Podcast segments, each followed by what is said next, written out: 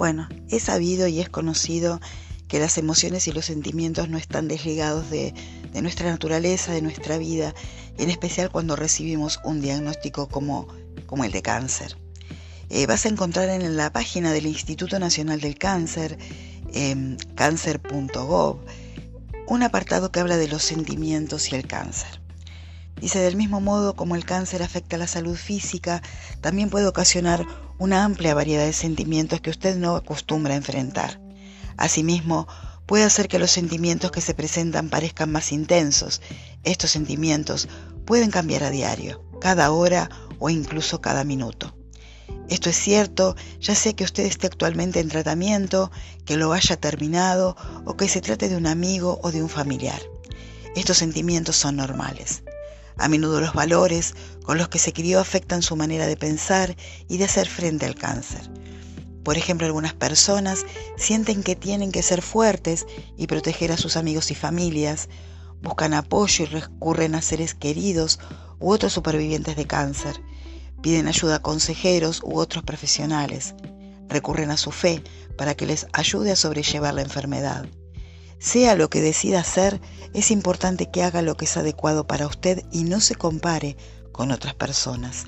Sus amigos y familiares pueden compartir algunos de los mismos eh, sentimientos si se siente a gusto compartir incluso esta información con ellos les va a ayudar también a compartir estos sentimientos que van transitando a medida que uno tiene partes eh, de información y que va transcurriendo la enfermedad.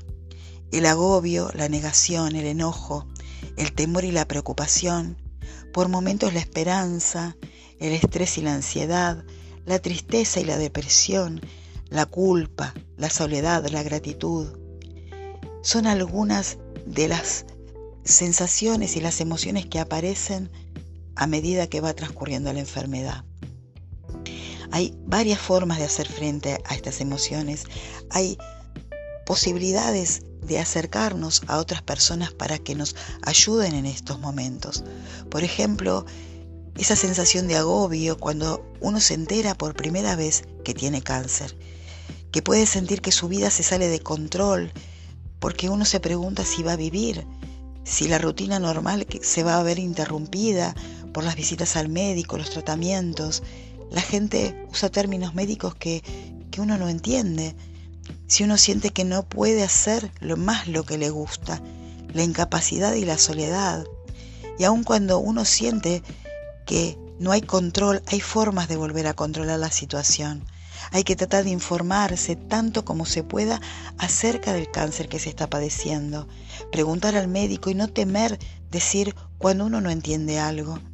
Muchas personas se sienten mejor si se mantienen ocupadas, así que uno puede hacer actividades como música, artesanías, lectura, aprender algo nuevo.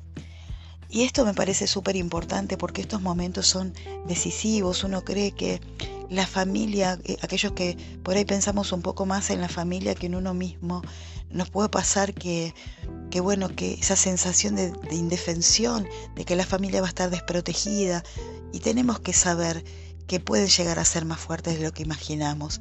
Tenemos que dar esa oportunidad y no eh, hacer como me dijo en una oportunidad mi profesor de oratoria, el profesor Diego Dilisi, me dijo, no hagas el abrazo del oso. El abrazo del oso es ese abrazo que no permite al otro respirar, que no permite al otro pensar por sí mismo, donde yo tomo decisiones por el otro.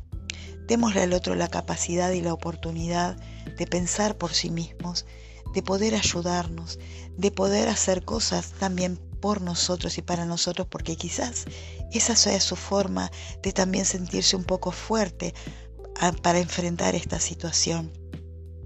No hagamos el abrazo del oso, permitamos a los demás ser sí mismos, demos esas oportunidades, porque también quizás a nosotros nos sirva un montón y ellos puedan aportarnos cosas que quizás a nosotros no se nos hubiese ocurrido. Este agobio, esta sensación de, de tristeza, se puede ir paliando si hacemos actividades y nos mantenemos en actividad, entretenidos y haciendo cosas que nos van a beneficiar emocional, física y mentalmente. Pensalo.